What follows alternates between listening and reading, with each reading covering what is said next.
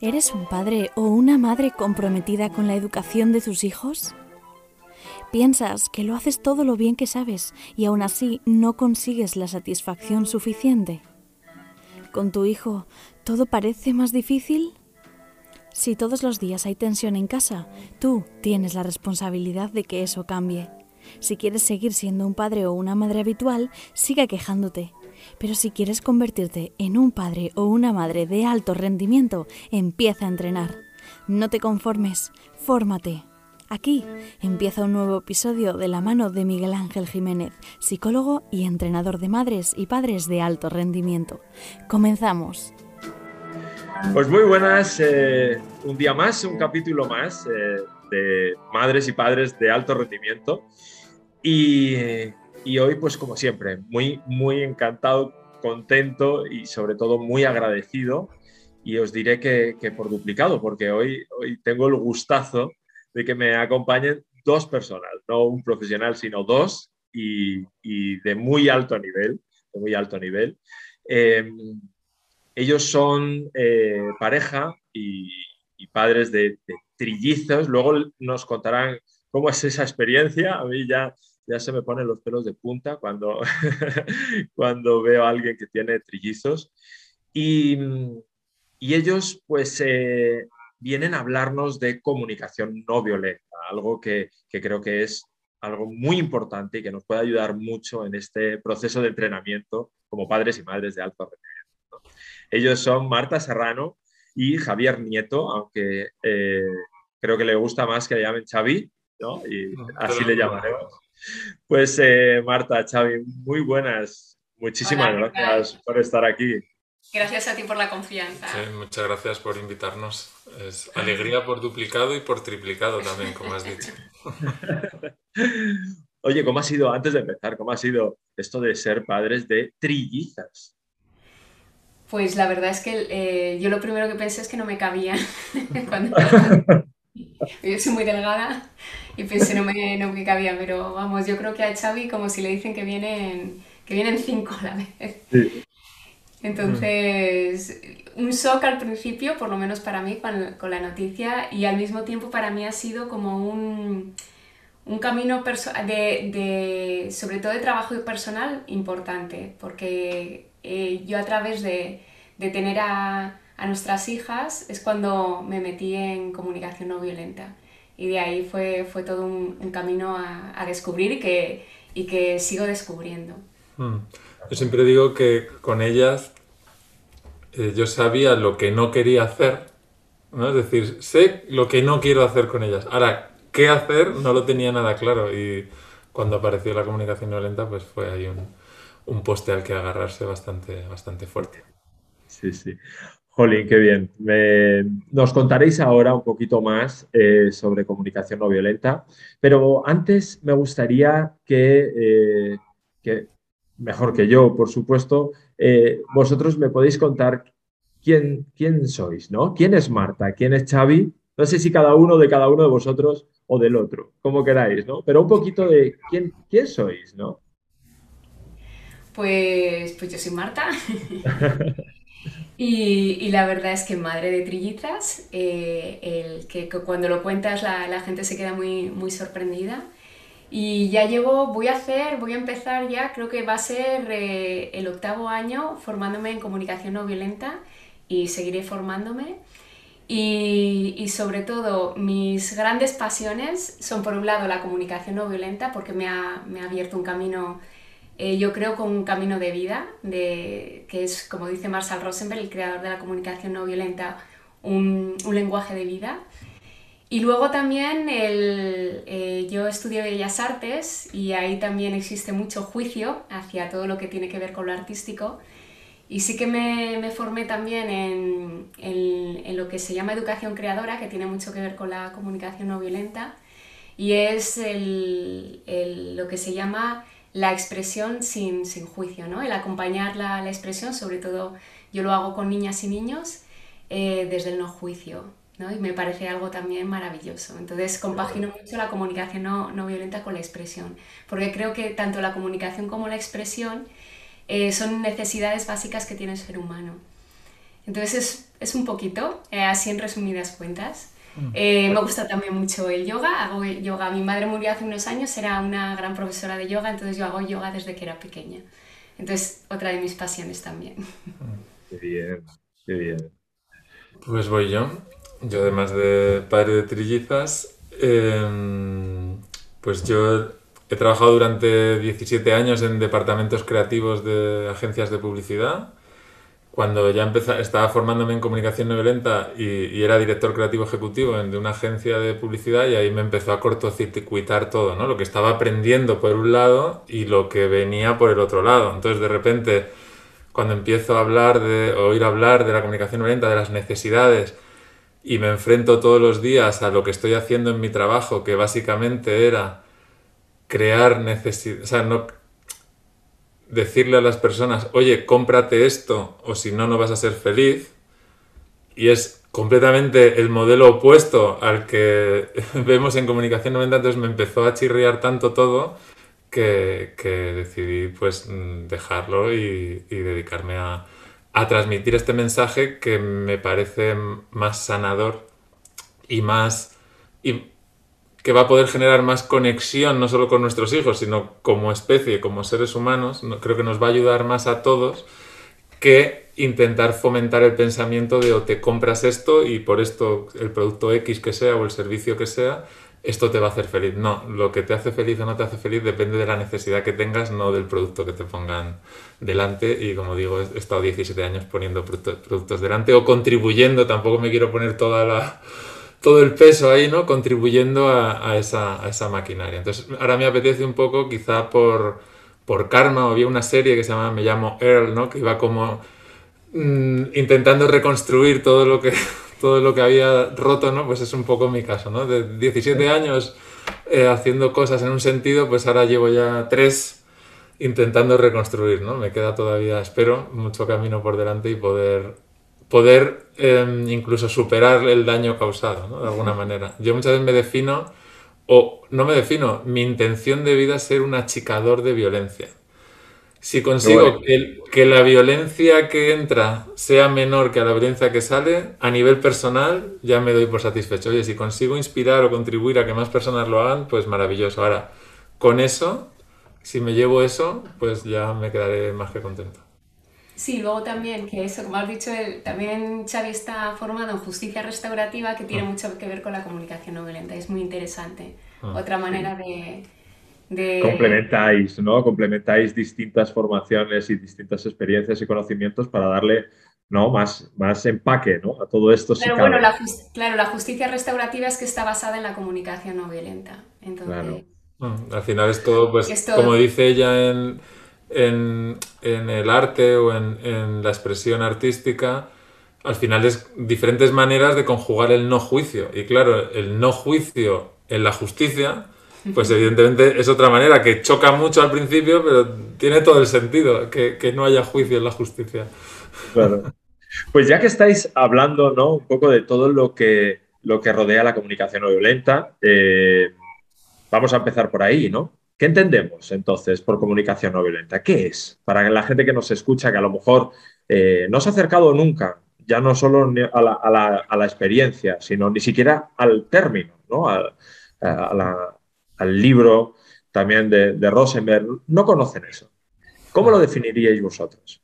Pues yo eh, empezaría que, consideramos como comunicación violenta, ¿no? O sea, empezaría como, como al, al contrario, porque el, eh, a mí es qué es violencia, ¿no? En, eh, porque yo creo que las, las, personas, los seres humanos, tenemos como una idea en la cabeza de lo que puede ser la violencia, ¿no? Que puede ser, eh, bueno, pues alguien eh, roba de manera agresiva, ¿no? O, o, cuando alguien, escuchamos que alguien ha matado o alguien ha pegado, ¿no? Ahí, ahí vemos eh, y, vemos, hoy Dios mío, cuánta violencia hay! Incluso si vamos cuando alguien chilla, y es que eres una persona muy violenta, le ponemos esta etiqueta ¿no? de, de, de, violenta.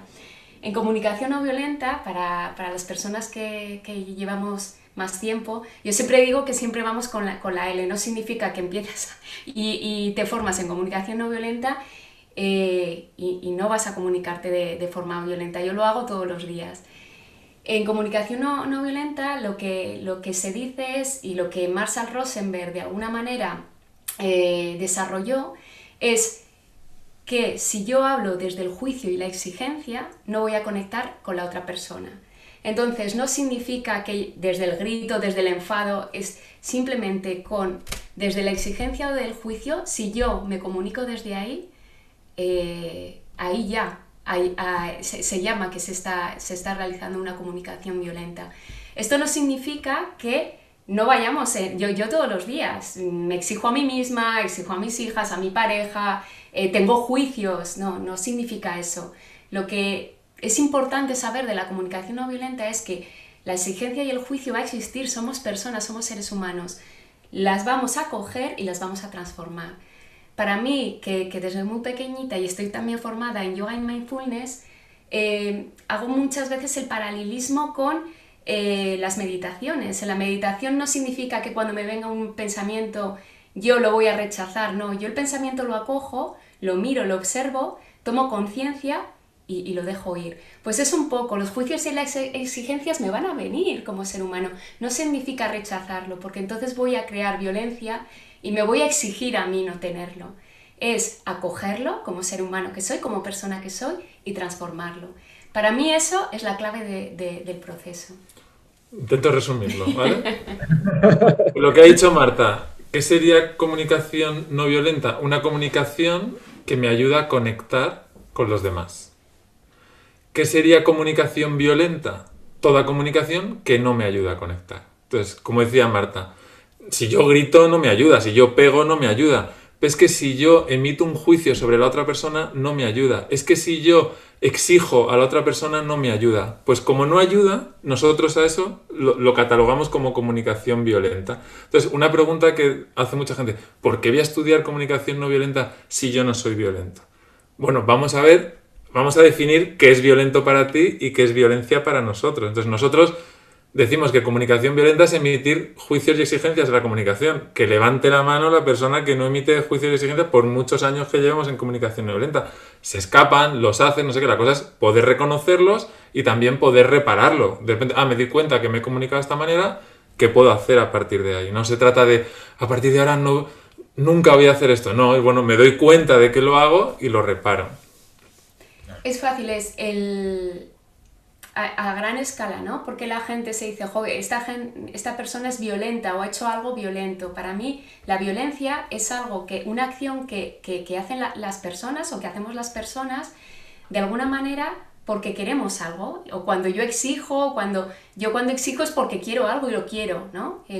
Entonces, desde ahí, si yo puedo ver exactamente qué, quiero realmente y, y mirarme a mí, entonces, normalmente suele bajar, Mm. y, va a consistir en eso. Madre, ¿eh? es, algo que ya, ya sí parece como que eh, evidentemente tiene mucho que ver con todos los modelos de educación respetuosa, ¿no? Llamémoslo como lo llamemos después, disciplina positiva o no, parentalidad positiva o todos estos modelos, pero tiene mucho que ver con eso, ¿no? Y sin embargo choca frontalmente, digo yo, con aquellas personas que no lo hayan oído nunca, ¿no? Con eso que acabáis de decir, de cuidado que es violento, cuidado que es violento, aunque seamos muy amables, porque todos en algún momento respondamos así, pero cuidado que es violento muchas conductas, muchas respuestas, muchas actitudes nuestras en el día a día con nuestros hijos, ¿no? Hmm. Veis que hay una facilidad, digamos, para una comunicación violenta. Digamos, estamos entrenados para eso, o sea, sin, poner ningún tipo de carga a ese entrenamiento. No creo que nadie nos haya entrenado a posta para que hagamos esto, simplemente, bueno, es, es como sabían hacerlo las personas que nos han entrenado, y me refiero, pues normalmente suelen ser los padres y demás los que nos transmiten la manera de, de hacerlo, y ellos lo intentan hacer de la mejor manera posible. Al mismo tiempo, hay una, cuando estabas hablando me venía a la cabeza un momento que se suele dar en, los talleres de, padres y madres que damos, es el momento en que una persona se lleva las manos a la cabeza y, dice, Dios mío, lo que he hecho.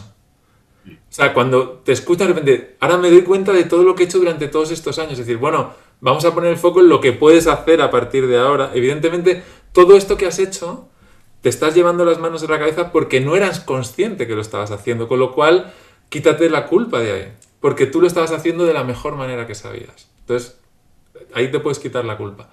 Y a partir de aquí, bueno, ahora vas a tener, sabes más cómo funcionan los mecanismos, antes no los conocías, y ahora sabiendo cómo funcionan, pues meterás la pata muchas veces y al mismo tiempo te darás cuenta cada vez que la metas, anda, mira, esto, mira, me ha reaccionado de esta manera, claro, ¿por qué ha reaccionado así? Ah, mira, es que he metido este juicio, ah, vale, pues está. Entonces te ayuda a, pero ese momento de, ostras, lo que he hecho, está porque hasta ese momento no lo sabías. Sí, también es, es como acoger que en momentos que podemos enfadarnos, en momentos en los que, eh, que, somos personas humanas, entonces acoger y empatía, eh, autoempatía con nosotras mismas y nosotros mismos. Para mí eso también es la clave. Porque si no tenemos autoempatía con nosotras y nosotros mismos, va a ser muy difícil que la tengamos hacia las otras personas. Entonces el trabajo de comunicación no violenta tiene que ver mucho un trabajo personal importante. Y luego una cosa que decía Xavi de por qué esto viene aprendido, ¿no? De, es, que, es que es la manera que nos han enseñado a comunicarnos desde la exigencia. Eh, cuando dice, no, es que este colegio es muy exigente, ¿no? En las no... a mí, a mí por lo menos me, me da miedo. Algunas personas de alguna manera les Oye, sí, es que, es que es la manera que conocen que pueden sacar lo mejor de sus hijas y de sus hijos. Y el problema es que eso hace que desconecten con sus hijas y sus hijos. Y luego, hace poco, en, una entrevista que le hacían a Pilar de la Torre, que es nuestra mentora, es la persona que trajo aquí a España la comunicación no violenta, eh, que estuvo directamente ella eh, con Marshall Rosenberg, sí que dijo en, un podcast algo que, que, le preguntaron. Dice, claro, es que esto lo llevamos en el ADN, el juicio de la exigencia. Dijo ella, no, lo que llevamos en el ADN son nuestras necesidades, que es la clave en la comunicación no violenta. Lo otro lo hemos aprendido, por lo tanto, podemos desaprender. Si te das cuenta, las niñas y los niños están muy conectadas y muy conectados con las necesidades. Poder observarles, a mí por lo menos, me ha ayudado mucho a conectar con las mías. Y ha sido un proceso de aprendizaje enorme, porque las veo a mis hijas y digo, joder, qué, gusto, están mucho más conectadas. Socialmente la exigencia, sobre todo en trabajos, en escuela, en, en muchos ámbitos, es lo que nos van poniendo y es lo que nos desconecta primero de nosotras y nosotros mismos y luego con las otras personas. Justo, justo eh, os iba a preguntar eso un poco porque creo que lo ha dicho Xavi antes, ¿no? la relación que hay entre la comunicación no violenta y la conexión, ¿no? Y a mí lo que me viene es el vínculo, que, es algo que trabajamos mucho cuando trabajamos con, los padres y con las madres, ¿no? Creo que, que no es tanto la, herramienta o la estrategia puntual para conseguir que tu hijo haga o deje de hacer algo, sino cómo te relacionas con ellos, ¿no? Para fortalecer ese vínculo. ¿Tiene algo que ver? ¿Veis relación ¿Para vosotros el vínculo es algo importante que está dentro de la comunicación no violenta? Es que el, vínculo, o sea, la comunicación no violenta lo que genera es conexión, ¿no? Al quitar juicio y exigencia hace que florezca la conexión. Y, una cosa que, mm, que incluso esta, pregunta que has hecho tú, yo la hago de manera explícita muchas veces a mis hijas. De hecho, esta mañana le he hecho esa pregunta, he, hecho esta reflexión a una de mis hijas que pues quería un chubasquero, no sé qué tenía con un chubasquero. Y quería, estaban peleándose como que dos querían el mismo chubasquero o algo así. Porque una decía que era suyo y otra decía que, que no, que era suyo.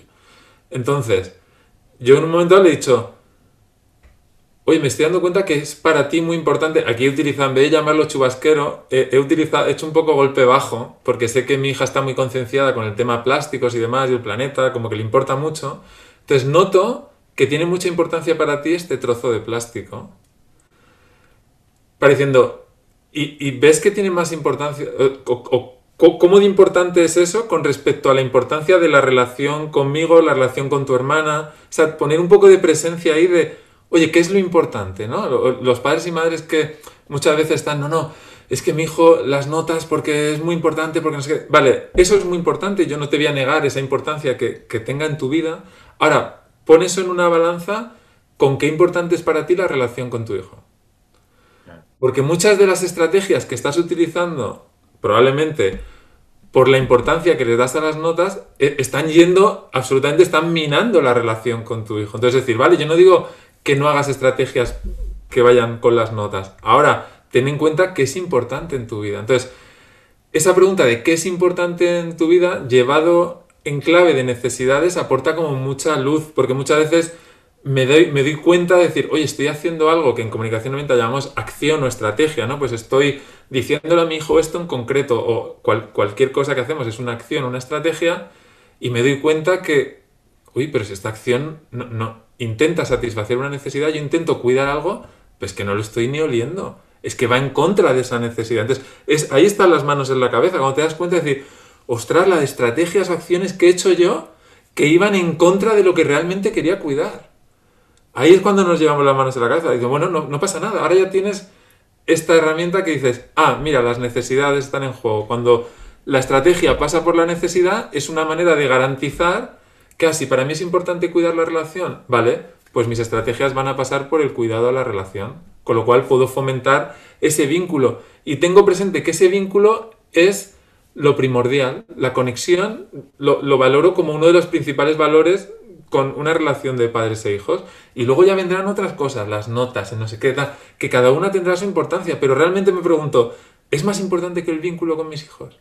Y es que yo no he encontrado todavía ningún sí. Por muy importante que sea lo otro, que yo quiera dormirme la siesta y que estén gritando y que no sé qué, por muy importante que vea eso, cuando me hago la pregunta, ¿es más importante eso que el vínculo con mis hijos? No. Entonces eso me relaja también. Sí, sí, sí. Yo creo que eso es eh, eh, el pilar fundamental, ¿no? Sobre el que debería de descansar todo lo que llamamos educación, crianza, ¿no? muchas veces eh, esa creencia que tenemos los padres o madres de, si yo no le aprieto, no le aprieto un poco, no, no, no, no espabila, no, le, no se va a motivar para conseguir ¿no? los resultados. Y en ese apretar al final están rompiendo esa, conexión, ese vínculo, ¿no? Pero no se dan cuenta, claro. Pero ¿dónde está la compasión o la mirada compasiva de la CNV? Es decir, esa persona, ese padre, esa madre que quiere apretar, no quiere fastidiar a su hijo. Quiere cuidar de cosas. Entonces, podemos ver qué necesidades está intentando cuidar esa persona, que seguramente quiere contribuir al bienestar de su hijo, quiere contribuir al, aprendizaje, al desarrollo. A la evolución. Entonces, puedo ver con mirada compasiva a esa madre y ese padre y puedo ver con mirada compasiva a ese hijo que ahora no le apetece hacer eso y también ver el que no le apetece qué necesidades está cuidando. Entonces, cuando puedo ver las necesidades y no veo tanto las... Cuando veo las estrategias, me voy fácilmente a mi hijo es un vago, mi no sé qué, me voy al juicio. Pues mi padre, mi padre es un machacón, que me tienes... Me voy al juicio. Cuando lo puedo ver desde las necesidades, me resulta más fácil. Es un padre que quiere contribuir a mi bienestar. Oye, pues ahí no le veo pega es un hijo para que es importante su necesidad de libertad. Oye, pues me mola que a mi hijo sea importante la necesidad de libertad o de autonomía. Entonces, cuando lo veo en estos términos, es más fácil poder hacer ahora una estrategia y decir, vale, tenemos por un lado contribuir al bienestar y por otro lado eh, libertad o autonomía. ¿Qué acción se nos ocurre que cuide de las dos cosas? Porque si lo que hago no cuida de las dos cosas, tarde o temprano lo va a pagar la relación. Lo único que funciona en la relación y que genera la conexión es que tanto una parte como otra parte pueda cuidar las necesidades con esa acción. Si uno se queda cojo, ya sea por parte de los padres o por parte de los niños, la relación se va a resentir. Sí, tú hablabas antes, ¿no? Tiene mucho que ver también con, el, con Thomas Gordon, psicólogo estadounidense, que, que hacía también escucha activa, ¿no? Y hablaba como el, que tiene un libro el, para padres y luego también otro para, para maestros, que habla de esto, ¿no? Eh, si yo, por ejemplo, eh, solo veo las necesidades de, de, la niña o el niño, yo, yo, me voy a quedar cojeando. Si solo veo las necesidades mías, ¿no? La relación se va a eh, quedar cojeando. Llegar a, a establecer eh, acciones que cuidan de las dos partes es en lo que consiste y es cuando se puede establecer un diálogo realmente creativo en que, en que se puedan encontrar, porque en comunicación no violenta las necesidades no, no, no, son, no, son contra, no se contraponen, no, no, son las acciones. Y el problema en, para mí, y, a mí muchas veces me, me cuesta, ¿no? es que no, mm, cuando decimos, es que necesito que tú hagas eso, eso no es una necesidad. Nos, nos cuesta a las personas muchas veces discernir qué es una necesidad, ¿no? De qué es una estrategia o una acción que hago para cubrir esa necesidad. Solamente con comprender esto, una cosa es la necesidad humana que tengo de amor, necesidad de comprensión, necesidad de cariño, necesidad de conexión, necesidad de comunicación, necesidad de escucha, de empatía. Eso son necesidades. El, muchas veces mi necesidad, por ejemplo, de conexión es que yo necesito conectar ahora mismo contigo y esta es mi, mi acción favorita para mi necesidad. Si yo me quedo aquí y no veo que mi necesidad de conexión, hay muchas personas que, que la pueden satisfacer, incluso yo misma, no esta persona, eh, cambia. Porque muchas veces nos quedamos en una estrategia, en una acción y solo vemos eso, ¿no? Eh, tienes que recoger esto, tienes que hacer esto y, y, tienes que hablar conmigo ahora, ¿no? Y nos quedamos ahí, en la acción, el profundizar, decir, va, ¿qué necesidad profunda hay en mí en estos momentos y por eso me agarro esta, a esta acción? Me hace soltar las acciones y poder ver la necesidad de la otra persona. Entonces, la, la, clave en comunicación no violenta es poder ver qué necesidad tengo yo y qué necesidad tiene la otra persona y llegar a acciones. Lo decís como si fuera así, ¿eh? algo, ¿verdad? Natural. qué maravilla, porque realmente debería de ser, o por lo menos nos debemos de acercar ahí, ¿no? Y los padres y madres de alto rendimiento entrenan para eso, ¿no? Para llegar ahí. ¿no? Ese, es, ese es, el, el, es el objetivo. Habláis de necesidades, habláis de acciones, ¿no? Y ya has explicado un poquito, por lo menos has identificado algunas necesidades, ¿no? Eh, contarnos cuáles son esos pilares fundamentales de la comunicación no violenta. ¿Que, son, son, simplemente eso, las necesidades y, las acciones? ¿O en qué más se sustenta ¿no? todo el modelo? Sí, bueno, el modelo, los cuatro pasos que se llaman, tienen como observación al principio, es observación, sentimiento, necesidades y acción. A mí me gusta mucho una formadora que con la que estamos muchas veces, Helen, que siempre dice, bueno, para mí hay un paso anterior que es los juicios y las exigencias que siempre están ahí. Si no está eso, no funciona todo lo demás. Sí. Y al mismo tiempo del, del, que no hayamos nombrado, pues la parte de sentimientos, ¿no? Que muchas veces, pues claro, si yo estoy triste o estoy agobiado, tengo una cierta tendencia a querer quitarme de encima ese sentimiento, ¿no? Es decir, no, no lo quiero, ¿no? Quiero ¿Y por qué no funciona si yo estoy triste y digo, ah, mira, me gusta mucho Top Secret, la película esta antigua tal? Pues como estoy triste me voy a poner Top Secret, que me voy a reír, me voy a reír. ¿Qué va a pasar cuando termine la película? Pues que voy a volver a estar triste, porque no, por, porque he intentado poner un parche a la tristeza, ¿no? Entonces, en CNV, ¿qué hacemos? Escuchamos qué, mensaje trae la tristeza. ¿Y qué mensaje traen los sentimientos en CNV? El sentimiento es un mensajero que me dice si mi necesidad está satisfecha o insatisfecha.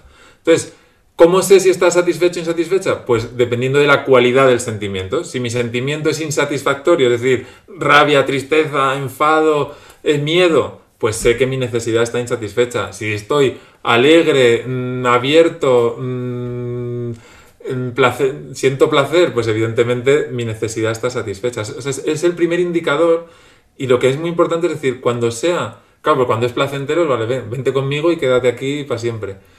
Pero cuando sea no placentero, tener esa mm, cosa de decir, vale, te quiero escuchar porque quiero, quiero disfrutarte, entre comillas, en el sentido de quiero escucharte y quiero ver qué necesidad tienes detrás, porque si no identifico esa necesidad y hago alguna acción para satisfacerla, vas a seguir aquí conmigo. Entonces, no es que no te quiera aquí, te quiero escuchar muy bien para saber qué es lo que te ha traído hasta aquí y poder hacer una acción para eliminarlo. Pero eso es muy distinto a, uy, tristeza, no, no quiero, no quiero.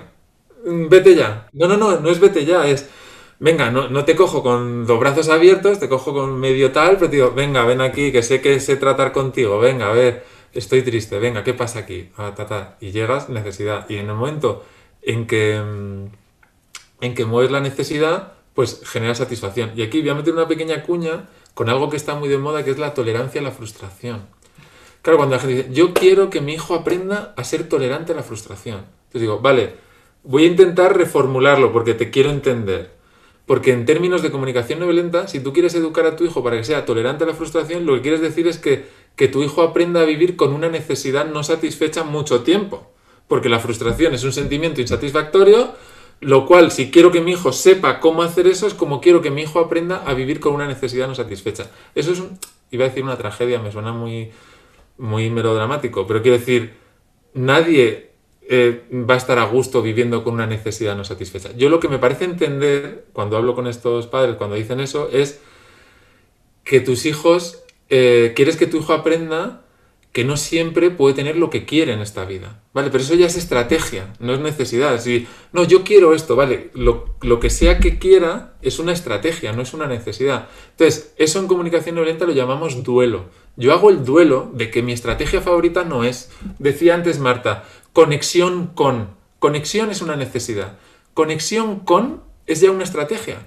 Porque es con Marta, con mis hijas, con mi perro, con no sé qué. Ya es una estrategia. Si no lo tengo con Marta, lo podré tener con otra persona. Evidentemente, mi estrategia favorita es Marta eh, porque estamos casados. Es decir, oye, pues me apetece conectar contigo. Al mismo tiempo sé que si por cualquier cosa no puedo conectar con ella en ese momento, pues intento conectar conmigo, yo mismo, decir, ah, pues voy a estar yo conectado, voy a conectar con mis hijas, voy a estar. Entonces, saber qué es estrategia y qué es, y qué es necesidad, como decía antes Marta, es muy importante. El, saber que frustración, si estoy frustrado, voy a intentar buscar qué necesidad está insatisfecha para satisfacerla. Ahora, que no tengo mi estrategia favorita, vale. Hay una cosa que no hemos comentado que es que todas las acciones que hacemos, o sea, cuando yo me levanto, ahora que estamos hablando, todo eso, estamos intentando satisfacer necesidades. ¿no? Entonces, toda acción. Toda acción. Entonces, yo sé que mi estrategia favorita está intentando satisfacer una necesidad y que si no lo satisfago con esa estrategia, hay infinitas maneras de satisfacer cada necesidad. O sea, voy a tener otra estrategia a mi disposición. Es más, hay una, una cosa todavía más guay para soltar, para bajarme del burro de estrategias favoritas. Si yo satisfago mi necesidad con cualquier otra estrategia que no sea favorita, mi satisfacción es la misma. Con lo cual, ¿Por qué me agarro a la estrategia favorita? No hay desde el modelo de la comunicación, no hay nada que me haga que la estrategia favorita sea favorita, porque si satisfago mi necesidad de otra manera, voy a tener la misma satisfacción. Estoy simplificando el modelo porque estamos hablando solo con una necesidad. Normalmente las estrategias tienen implícitas varias necesidades, con lo cual a lo mejor mi estrategia favorita incluye cuatro necesidades y yo estoy diciendo, ah, pero si lo hago de esta manera incluyo solo tres. Bueno, pues hago esta para estas tres y luego haré otra para la otra. Pero si consigo diseccionarlo así y con estrategias no favoritas satisfacer necesidades, mi satisfacción es la misma, con lo cual me bajo del burro. Y luego es importante que todo este proceso se hace antes y después del conflicto, nunca en mitad del conflicto. En, en mitad del conflicto sal como puedas.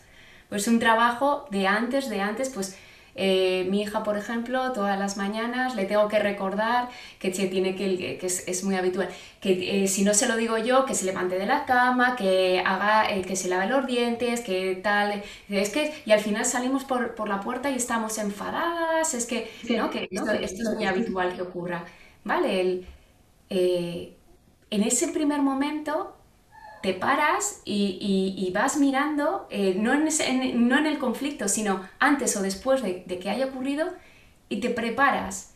¿Qué me está pasando a mí? Pues que quiero, eh, pues tengo que luego que ir al trabajo, me gustaría pues que fuera más fácil, me gustaría facilidad, eh, pues colaboración, ¿no? muchas cosas que me puedo, conexión también como hija, muchas cosas. Y ver qué le está pasando a mi hija, ¿no? Pues que igual en ese momento mm, pues eh, tiene sueño eh, o quiere divertirse o muchas cosas que puedan estar pasando ahí. Entonces, si yo puedo ver las dos necesidades y llegar a, acuerdos o, llegar a acciones que cuiden de las dos, es mucho más fácil. Yo me acuerdo que con una, una, de las acompañantes, nuestras hijas no tienen profesoras ni profesores, tienen acompañantes en su escuela, eh, nos dijo como una estrategia que dijo, preguntarles qué les falta. Y fue como, ahí va la luz, sí. ¿Qué ocurre? Pues que es que si vas detrás de, diciéndole esto, esto, esto, esto, su cabeza va que me falta que mi madre es quien mm, se ocupa de esto. Le estamos quitando autonomía, que es una necesidad básica en el ser humano. Simplemente le preguntas, ¿qué te falta? ah, vale, vale, me falta esto, y ya su cabeza. No es tu cabeza la que tiene que pensar y, cargarte de eso, que además te cansa y tu necesidad de descanso en ese momento es importante también. Entonces es tan fácil como pensar, vale, ¿qué, qué acción? ¿Qué te falta? Y es como una palabra mágica. Se pone en marcha un mecanismo de, vale, esto, esto, esto, esto, esto. ¿no? Le das autonomía, tú estás mucho más relajada y cambia, cambia totalmente. Entonces, los cuatro pasos que, hemos hablado, ¿no? Es observación desde el no juicio, primero serían los juicios, luego observar desde el no juicio qué pasa, luego sentimientos que me ocurre, sentimientos de enfado, de tristeza o de alegría también, sí. Pero si quiero ver que hay una necesidad muy viva en mí que no está satisfecha, ¿qué sentimientos hay? Y luego me, van a dar la clave para las necesidades, qué necesito, qué quiero, qué es importante para mí, que, eso va en clave de necesidades y luego acciones.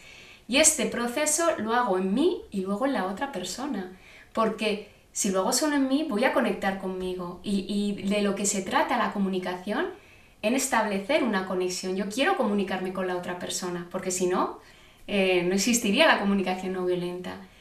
Eh, yo quiero comunicarme, yo quiero una conexión, cuando quiero hablar con una persona, quiero comunicarme con la otra persona, es yo quiero hablar contigo y que tú hables también conmigo. Entonces, si lo hago desde el juicio de la exigencia, lo que va a haber es que no va a haber comunicación. Madres y padres de alto rendimiento. Yo veo que, una, eh, no sé si, bueno, una variable, por decirlo así, ¿no? Un aspecto que es fundamental en los cuatro pasos es la conciencia. Evidentemente, observar los juicios, aunque los emitas, ¿no? Te tienes que dar cuenta de eso. Te tienes que dar cuenta también de tu sentimiento, de tu emoción. Te tienes que dar cuenta también de tu necesidad. Y tienes que luego darte cuenta también de cómo a lo mejor haces esa petición. Es decir, que el nivel de conciencia, ¿no? Frente a lo que en otros momentos vamos modo automático y vamos con lo aprendido, con lo entrenado, como decía Xavi. Entonces, ¿diríais que el entrenar desde la comunicación no violenta es algo que implica necesariamente un trabajo en uno mismo, un autoconocimiento, ya no solo el conocimiento de cada uno de tus hijos, que también, y enseñarles a ellos a que aprendan ¿no? y que entrenen también a auto observarse y a conocerse ellos. ¿Puede haber comunicación no violenta sin autoconocimiento? Mm, yo creo que no. de hecho, hay una frase. desde mi experiencia, no. Hay una frase que me gusta mucho y que va en este sentido que dice: Es imposible que una persona haga daño a otra sin dañarse primero a ella misma. Con lo cual ahí estás, el daño empieza en mí. En el momento en que yo me daño, empiezo a dañar a los demás. Si yo no estoy dañado, no daño a los demás. Y luego es importante, sobre todo en, niñas y niños que cuando pegan, ¿no? Que las madres y padres nos ponemos muy, muy nerviosos y, Dios mío, esto qué violento y cuando ya sean mayor o cuando, cuando tienen hermanas, hermanos, es como se van a acabar, esto va, va a seguir como una bola. El, esto a mí me ha quedado muy claro, además eh, Marshall Rosenberg lo, lo dice muchas veces, las niñas y niños no quieren pegar es en el momento de, la rabia la manera que, que, le sale es la acción. Entonces, validar la necesidad que hay detrás de esa acción es muy importante para que esa niña y niño deje de pegar. Porque si no, lo que va a hacer muchas veces es pegar cuando no estemos los padres o sacar esa rabia en otros momentos o incluso eh, en ella, en él mismo. O sea, esto es importante. No validar la acción de pegar porque puede dañar, validar la necesidad que hay detrás de esa acción. Por ejemplo, una niña eh, que a, eh, bueno, pues su hermana le ha roto un juguete y pega a su hermana, ¿no? Pues entender que esa niña lo que, lo que quería es, eh, era muy importante cuidado de lo suyo, cuidado de, de sus cosas, espacio, ¿no? El espacio para lo suyo. Entonces, muchas veces, eh, madres y padres que, hablan, no, es que eres la, mayor, es como has pedido pegar a tu hermana, ¿no? Eh, pues muchas veces con eso lo que, lo que hacemos es mucha culpa, mucho juicio, desde no saber, ¿no? Como madre y padre, que existen otras opciones. El hablar de entiendo que quieras cuidar de lo tuyo, que, es muy importante. esto que es tuyo, quieres preservar esto y que te gustaría que, que, esto, respeto hacia, hacia tus cosas, es muy importante esto y lo entiendo. Al mismo tiempo a mí cuando, cuando pega siento que no contribuyo ¿no? a vuestro bienestar. Entonces, ¿cómo lo podemos hacer? ¿Te puedo ayudar? ¿Quieres eh, esta rabia que sientes en otro sitio? ¿no? Que una de nuestras hijas una vez dice, ya, pero es que yo necesito pegar a un ser humano. Entonces, bueno, pues eso no, no. Eso no sale en la lista de Marshall, ¿no? De pegar a un ser humano. pero claro, ella, y entonces pues se te ocurre, no sé, una almohada tal, dijo, romper papeles, pues ya está, ¿vale? Entonces también dar opciones y, ver que eh, las niñas y niños lo comprenden enseguida, el, ah, es que yo siento rabia porque esto quería cuidar eh, para mí era importante esto, no, no el muñequito en sí, no, sino mis cosas, el cuidado y el respeto hacia lo que para mí es importante. Y también hacia, hacia el cuerpo, ¿no? El, el, hacia sus cosas y hacia, y hacia, el cuerpo. Entonces eso también es importante. Yo no valido tu acción, sí voy a, validar tu necesidad. Porque para mí también son importantes mis cosas, ¿no? Y, y mi espacio y el cuidado. El cuidado es una necesidad hasta la, hasta la emoción, ¿no? De enfado, porque evidentemente es, su termómetro, ¿no? De, necesidad no cubierta. Genera ese enfado, lo validamos, pero en este caso, pues lo que no vamos a validar es la conducta. Claro, en comunicación no violenta empezamos muchas veces entiendo tu enfado porque para ti esto era importante, ¿no? Esta necesidad. Y anclar en la necesidad es muchas veces lo que cambia en la comunicación no violenta con, con respecto pues, pues, pues a otras cosas. ¿no? Anclar en que no quedarme únicamente en el sentimiento, porque muchas veces hay, veces que, que, es como un bucle, estoy enfadado, ¿por qué estás enfadado? Por, porque mi hermana me ha roto el... porque es importante para ti el cuidado. Y de repente yo he visto a mis hijas iluminarse, sí, es que quiero cuidar. ¿Vale? Entonces, al darse cuenta que si para ti es importante el cuidado, si pegas no cuidas, pero yo no se lo digo, se dan cuenta ellas. Entonces, claro, su enfado baja, su rabia baja porque se dan cuenta de que pueden dañar. Entonces, cuando para ellos se dan cuenta de que cuidar es importante, es como una luz, ¿no? Ahí va, sí, es importante cuidar. Sí. Y como decías, Miguel, el, tema de que, la CNV pone el foco en las necesidades y al mismo tiempo no hay no, no pretendo que mis hijas digan, no, tú no tengas rabia nunca. De hecho, la, mala fama, que, que, como que la tiene la emoción, se le pasa la emoción, pero la mala fama es, en realidad son las acciones que hacemos cuando tenemos rabia. O sea, yo puedo tener rabia y transformarla y hacerlo en una acción que sea más cuidadosa, entonces la rabia es mucho más bienvenida, pero lo que pasa que normalmente cuando pensamos en rabia viene a pegar, no sé qué, tal, tal, ya bueno, pero es imposible ningún ser humano de este planeta no ha sentido nunca rabia.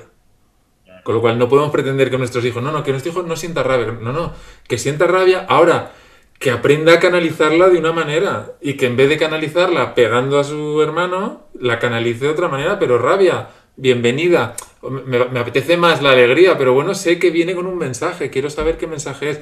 Es un mensaje muy bonito el que decía Marta. decimos, las necesidades son bellas, es una niña que quiere cuidar, visto en necesidades, visto en estrategias, está pegando a su hermana. Ostras, ¿qué me ayuda a, acoger a esa niña más? Pensar, ¿está pegando a su hermana? O, ver la parte de está intentando cuidar. Evidentemente, si está pegando a su hermana, voy a poner acciones para que eso no. o sea, validar la necesidad no significa validar la conducta o la acción. No, no, yo voy a poner. Eh, pues si me tengo que poner delante para evitarlo, lo voy a hacer. Al mismo tiempo, es que está enlazado con lo que hablábamos antes. Si yo trato solo, no, no pegues porque pegar está mal, es como verme la película de Top Secret cuando estoy triste. Estoy intentando combatir la emoción directamente, no tiene sentido. Cuando me quite de en medio, va a seguir la emoción. ¿Por qué? Porque la necesidad sigue sin satisfacerse. Entonces, si puedo ver qué necesidad hay detrás, validarla, me va a ser mucho más fácil hacer una acción para satisfacer la necesidad. Y esa acción probablemente no va a pasar por combatir la emoción de frente va a pasar, pues, oye, pues si para ti es importante cuidar, vamos a ver de qué manera podemos cuidar de esta situación. En el momento que estemos pensando una manera de cuidar de una situación, cualquier estrategia que sea pegar está fuera ya. La, hemos eliminado sin combatir contra ella, simplemente poniendo el foco en, las necesidades. Y meto otra cosita que, que iba a decir antes, es, al final, este ejemplo se ve muy bien que muchas veces es una lucha de poder, ¿no? Cuando está, pues una niña está pegando a otra, no sé qué, ¿quién tiene razón? ¿Quién no tiene razón? ¿Pero qué ha pasado? Ahí estamos en una lucha de poder. Y, a través de la comunicación no violenta hacemos que, que toda esa lucha de poder se transforme en un ejercicio de creatividad. Es, tú tienes esta necesidad, yo tengo esto, ¿qué se nos ocurre para satisfacer estas dos necesidades? Entonces, estoy pensando en, en maneras creativas, no estoy pensando si yo soy mejor, si yo soy peor, si yo tengo razón o no, es, ¿qué se nos ocurre para hacer esto? Y esto, cuanto más se entrena, más sale. O sea, al final, dice, no, pero que a mí no se me ocurren cosas. Pues siéntate y entrénate. Pilar de la Torre, ha sonado un poco impositivo eso. Te invito a que... No, Pilar lo decía mucho. Yo me pasé tres años, Pilar de la Torre decía, no, esto, hacerlo en papel y boli. Pensar acciones y, y- y anotarlas en papel y boli. Yo me tiré tres años sin coger papel y boli. No, yo esto lo pienso, yo no sé qué tal. El día que coges el papel y boli, dices, ostras, porque te pones y cuando te quieres dar cuenta tienes 20. Y de 20, una te, una te sirve. Y si no te salen 20, te salen 30 porque tienes infinitas maneras de satisfacer cada necesidad. Y cuando te tiras, dices, venga, esta no vale, esta no vale, esta no vale, esta no vale, y de repente hay una y dices, ostras, esta. Y yo los mayores ejercicios de creatividad los he visto haciendo formaciones de CNV y no en todos mis años en la agencia. Cuando personas que a priori dices, de aquí no va a salir nada, ostras, de repente llegas a situaciones que parece que no tienen ningún sentido cuando entras por la puerta, pero cuando has visto qué necesidades están en juego, dices, ostras, esta solución es completamente inesperada y completamente acertada para satisfacer las dos necesidades. Luego vamos a hacer esto. Si no hubiéramos visto qué necesidades hay en juego, jamás se nos hubiera ocurrido una solución así. Y, a lo mejor pensarías que esa solución no tiene sentido. Cuando has visto que pasa por las necesidades, dices, ostras, esto sí que es una manera eh, guay de hacerlo y, y funciona porque pasa por las necesidades de todos. Es, eh, es eh, fundamental, además, fundamental. Y me- digo fundamental pensando en el contexto familiar, porque estamos hablando de padres y, y padres y madres e hijos, pero es fundamental en cualquier entorno, lo podemos generalizar entornos solo de pareja, podemos de familias, eh, familia extensa, trabajo, ¿no? Lo podemos llevar a, cualquier sitio, ¿no? Y yo creo que también habéis dicho, de, manera implícita estáis diciendo cuáles son los efectos eh, beneficiosos, ¿no? O lo, lo- lo que aporta la CNV. Pero, ¿qué destacaríais de los efectos beneficiosos de relacionarnos desde ahí, desde la comunicación no violenta? Te, te voy a decir uno que sorprenda un poco. Te voy a decir, pérdida de memoria. En el sentido de, si tú te quedas a gusto en cada interacción que tienes con una persona, es que ya no te acuerdas, no, porque tú me hiciste hace no sé cuántos años, recuerdo que no sé qué tal. Si tienes esa memoria es que te has quedado con algo que, que- que no, has no no habéis podido satisfacer las necesidades de los dos. Entonces, en el momento en que empiezas hacer relaciones que en todo momento vas chequeando, no digo que todas las hagas así, pero es, acaban siendo la mayoría a lo largo del día, de esa manera se pierde la memoria en el sentido de que no me tengo que estar acordando listas negras ni listas tal de, ah, te voy a apuntar aquí, ah, tú me hiciste esto, yo hice esto por ti, pero entonces tú, no, no, porque no lo hice por ti, tal, lo hice por contribuir a lo mío y si además podía contribuir a lo tuyo, genial. Entonces, lo que genera la, la forma mm, clásica, es decir, de conexión y, y cercanía en las relaciones, eh, la forma así más rara, es decir, pierdes la memoria, no te acuerdas. Es que yo me, me dice que no sé qué, pues mira, tío, no me acuerdo de eso. Si a ti te afectó por algo, pues dímelo o habérmelo dicho y vemos qué podemos hacer. Yo me quedé tan pancho porque pensaba que estábamos satisfaciendo lo de los dos. Bueno, ya es un efecto, ya es un efecto bastante bueno, ¿no? Porque es verdad que tenemos ahí una especie de, de listado, ¿no? Que nos queda acompañado de ese, bueno, de esa emoción desagradable, de rechazo, ¿no? De resentimiento, ese, ese, esa, y, y yo creo que ya solo con quitarnos eso y enseñárnoselo, enseñárselo a nuestros hijos también, ¿no? Sí. Y para mí es eh, fuera culpa con una misma también. De, de también el no, el no validar tampoco acciones mías que no me han gustado, ¿no? Y al mismo tiempo sí poder validar la necesidad que había detrás en acciones que no me han gustado. Y de alguna manera eh, decirle a mis hijas que en ese momento me ha salido de esa manera y que me gustaría haberlo hecho de otra manera y que eh, también estoy en un, un proceso y que me hubiera gustado hacerlo mejor, ¿no? Y eso yo creo que eh, tomar conciencia de que las niñas y niños no quieren padres perfectos. Quieren madres y padres eh, que sean seres humanos y que de alguna manera sepan decir, pues me hubiera gustado hacerlo de otra manera. La, la, próxima vez lo haré, lo haré de una manera con la que yo me sienta satisfecha, con la que pueda conectar con vosotras, porque creo que ahora no ha habido conexión. A mí eso también me, me ha ayudado mucho, no solo con mis hijas, con, con otras personas también. Y al mismo tiempo creo que es tan importante porque creo que, que, que eh, yo no hubiera empezado en esto si no hubiera sido eh, por mis hijas, eh, la conexión con nuestras hijas y hijos, lo que hablabas tú, el vínculo, ¿no? Es tan importante que incluso cuando ellas en un momento puedan estar enfadadas, ¿no? Con, con, conmigo, contigo, no perder ese vínculo, ¿no? El, en comunicación no violenta se dice, con que una persona hable comunicación no violenta ya es suficiente, ¿no? No, no hace falta que las dos personas lo hablen.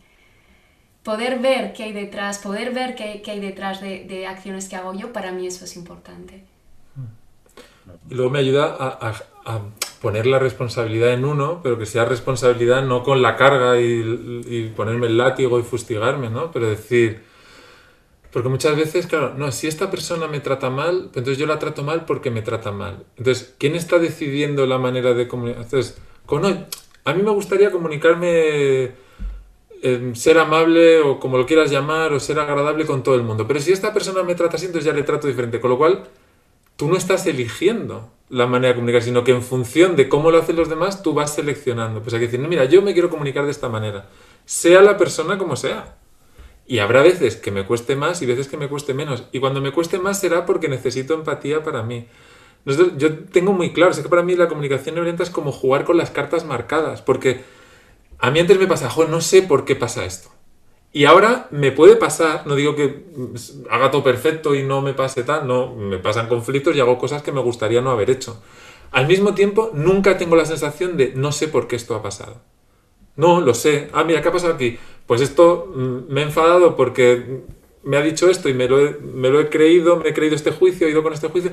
Vale, pues ahora qué puedo hacer con eso. Y, puedo, establecer una acción para, arreglar lo que, ya había hecho. Pero sé que, la responsabilidad está en mí de una manera de que yo puedo elegir cómo me quiero comunicar. No, no lo pongo en, en el otro. Y con lo de las cartas marcadas, es que cuando se produce un conflicto en casa, yo miro, el 99,9% de las veces es las dos personas que están en conflicto están queriendo tener empatía para ellas. Es decir, no están escuchando al otro, están reclamando algo para ellas. Es, oye, para mí es muy importante esto, no sé qué. Y la contestación es, no, no, es que para mí es muy importante esto.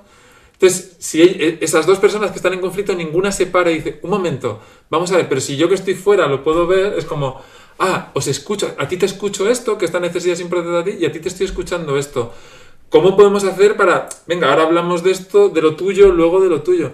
Es que mirar ahí y decir, cuando me engancho cuando, pues no sé la última vez que hayamos discutido tú y yo, mi mala memoria, no me acuerdo. Pero en ese momento seguro que es, porque ya lo pienso siempre, es como, vale, ella me está diciendo esto porque su necesidad tal y yo estoy con mi necesidad tal. Vamos a parar un momento y establecer un flujo, es decir, venga, hablamos ahora de lo tuyo y luego de lo mío. Y hay una cosa importante, si en ese momento no puedo, que muchas madres y padres dicen, ya, pero es que hay momentos pues le dices, en este momento no puedo, te voy a hablar de una manera que no me gustaría hablar. Si, si, si te parece, lo dejamos aquí y luego eh, como, como, que necesito ver qué me pasa en mí para, para, para, poder hablar de esto, porque te voy a contestar de una manera que no quiero. No significa el, pues mm, te voy a contestar de una manera y no quiero... No, no, no es desde ahí, es desde lo auténtico, ¿no? De yo quiero conexión contigo, veo que no, no está habiendo conexión y con una hija o hijo igual Creo que en este momento si te, te contesto, lo voy a hacer desde un sitio que no quiero, luego Luego hablamos de esto, ¿no? Ya me acuerdo de la última que Luego es muy importante, otra de las claves que, que, bueno, pues son estos cuatro pasos que estamos hablando ahora es la empatía. ¿Qué es la empatía en comunicación no violenta? Pues es ver a la otra persona, ¿no? En, en sus sentimientos y sus necesidades. Eso es la, la empatía, ¿no? Primero escuchar, lo que trae esa persona. Y luego verla desde los sentimientos y necesidades. ¿Y qué ocurre? Lo que decía Xavi, si yo no puedo verme a mí misma, va a ser muy difícil que vea al otro. Entonces, hay veces que es muy difícil la autoempatía porque me ha activado tanto algo que ha ocurrido que entonces puedo acudir a otra persona para que me dé empatía antes de poder comunicarme con, esa persona que quiero. Eso es muy importante. Buscar, si, si esa persona con la que estoy eh, intentando conectar, pues, pues no, no, no es posible, es que yo necesito también empatía. Si no le puedo dar empatía a esa persona, entonces sí buscar yo que me den empatía, claro, que, que alguien. Se me ocurre una fantasía animada que sería que tú le preguntas a tu hijo ya mayorcito, casi adolescente, ¿no? Que venga del instituto o lo que sea, y le digas, oye, ¿cómo estás? Y que tu hijo te diga, mira, pues hoy me encuentro un poco triste porque tengo necesidad de pertenencia en el grupo del instituto y noto que están pasando cosas, entonces me siento un poco frustrado, ya te digo, porque me apetece conexión y pertenencia con mis compañeros y no lo estoy teniendo. Eso, o sea, pretender que eso vaya a pasar puede pasar, pero mm, es altamente improbable. Ahora, yo puedo escuchar eso, aunque la otra persona no lo diga, aunque yo diga, oye hijo, ¿cómo estás? Y me diga, pues como siempre, pum, portazo, yo puedo decir, puedo pensar, puedo ir por el lado del pensamiento, soy tu padre, no me respetas por darme un portazo, no sé qué tal, me puedo enganchar con la estrategia, que ya hemos visto que no me va a llevar a ningún lado, lo cual no significa que yo lo valide, que yo diga, ah, está muy bien que mi hijo me pegue un portazo. No, no, no, a mí eso no me gusta. Al mismo tiempo lo voy a aparcar un momento y voy a intentar ver qué sentimientos y necesidades tiene. Entonces, pues ahora mismo necesidad de expresión no tendrá, porque me está dando el portazo. Voy a intentar adivinar qué, qué necesita. Es, obtengo la misma respuesta que si él me lo dijera, la puedo obtener imaginándomelo yo. Pues mira, imagino que le apetece estar ahora tranquilo, tener su espacio, eh, estar eso, con tranquilidad, espacio, y ahora no tiene necesidad de expresión. Vale, pues me llevo esa información. Es como si él me hubiera dicho, sin darme por oye, mira, ahora estoy un poco frustrado y tengo necesidad de espacio y tranquilidad. Si te parece, hablamos luego. Es lo mismo. En términos, yo puedo escuchar eso. Entonces, si yo escucho eso, me va a ayudar muchísimo más a tener una relación sana con mi hijo que si me engancho en las... Porque luego cuando hable con él le diré, imagino que es total, y él me dirá sí, no, y, podremos ver cuáles son sus necesidades, y luego yo hablaré de mí y le diré, ¿sabes qué me pasa a mí? Que yo quiero contribuir a tu bienestar, me, mm, pues mm, me, me, mm, o sea, quiero lo mejor para ti, y al mismo tiempo cuando recibo un portazo, pues eso me afecta de alguna manera. Y yo le cuento mi parte, oye, ¿de qué manera podemos cuidar de tu tranquilidad y tu paz? Cuidando también del respeto, de lo que sea que se me mueva a mí con ese portazo. Lo puedo, lo puedo tratar. Ahora, si voy directamente a, la estrategia, al, parche, a tal, lo más normal que pase es que se escale todo, ¿no? Mis hijas dicen bola de nieve. Cuando, cuando empiezan a ir tal, ya hay una que suelta bola de nieve, bola de nieve, como nos estamos enzarzando y esto está yendo tal. Pues eso, estamos viendo estrategia, no nos están gustando, empiezan ya, no me gusta, no me gusta, no me gusta. Vale, ¿qué nos gusta? O sea, lo que no gusta está claro, estrategia, pero ¿qué te gusta en términos de necesidad? Cuando no, no quiero que grites, ¿qué quieres? Tranquilidad, ¿quieres paz? Una persona que quiere tranquilidad y paz, genial, ahí no, veo dónde engancharme. Donde nos enganchamos es siempre las estrategias. Las necesidades, como decía Marta, no chocan, no. Yo puedo tener, si dices, no, hay necesidad de movimiento y necesidad de descanso, no pueden ser necesidad de movimiento y descanso, eh, no pueden ser al mismo tiempo, que ya es una estrategia. Pero yo puedo tener movimiento y luego tener descanso. Si lo quiero tener a la vez, es donde choca, pero es que eh, en cuanto hay un tiempo y un lugar ya es una estrategia. Entonces, siempre puedo tener necesidades, las puedo satisfacer y si no es con esa estrategia, cojo otra para satisfacerlas. Tengo infinitas. Y si a mí me gustaría hablar de, de esto que es importante, porque cuando la comunicación no violenta no se trata y cuando más, cuando entras en, en, en lo que es madres y padres, ¿no? Nosotros en comunicación no violenta no satisfacemos las necesidades de nuestras hijas e hijos. Podemos contribuir a ello. Y es importante porque si no, les estamos quitando una autonomía y una libertad de elegir enorme, que son necesidades básicas para el desarrollo del ser humano. Entonces esto es muy importante, muy importante, porque muchas veces con esto es fundamental, diría yo, fundamental, porque en este momento se oye mucho de estos padres y madres sobreprotectores, ¿no? Y con las etiquetas que se ponen de apisonador, helicóptero y todas estas cosas. Pero dejando un poquito al lado de eso, si es verdad, y, me gusta que hayas sacado eso, eh, ¿qué pasa? ¿Qué pasa si queremos cubrir las necesidades de nuestros hijos? ¿no? ¿Qué, es lo que ocurre? Pues claro que, que que es una dependencia tal de, nosotros como madres y padres, que, que, su independencia, su autonomía, ¿no? su poder de decisión, que es muy grande, se la anulamos. Entonces hay que, para mí, cuidado con esto. Yo puedo contribuir, no el, el satisfacer continuamente las necesidades. Aquí contribuimos, ¿no? De...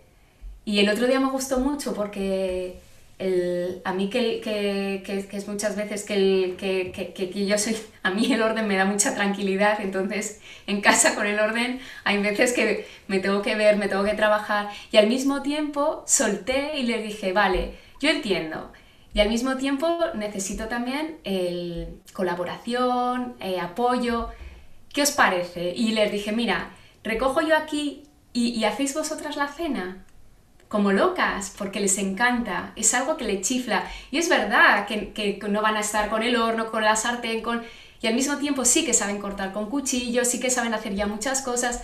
El... Hicieron toda la cena ellas, ¿no? Ahí le estás dando una autonomía enorme y además que su necesidad de contribuir, su necesidad de aportar, porque son necesidades que tiene el ser humano, que quiere hacer, aportar y contribuir, las tenemos. ¿Qué ocurre?